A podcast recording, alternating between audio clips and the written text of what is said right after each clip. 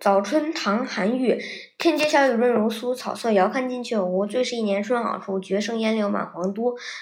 作者背景：韩愈，七百六十八年至八百二十四年，字退之，唐代文学家、哲学家、思想家，河阳人。名人推荐他为唐唐宋八大家之首，与柳宗元并称韩柳。此诗作于嗯唐穆宗长庆三年早春，此时韩愈已经五十六岁。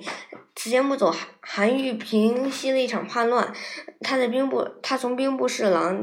嗯，嗯，上调为吏部侍郎。虽然年近花甲，却并并不因岁月如流而悲伤，而而是兴味盎然的迎接春天。此诗是写给诗人张继的，希嗯希望触发他的游兴。嗯，译文：京城大道上丝雨纷纷，它像酥油般细密而滋润。远望草色依稀连成一片，近看时却显得稀疏零星。呃，这是一年中最美的季节，远胜过绿柳满城的春末。嗯。明之赏析，天天小雨润如酥，草色遥看近却无。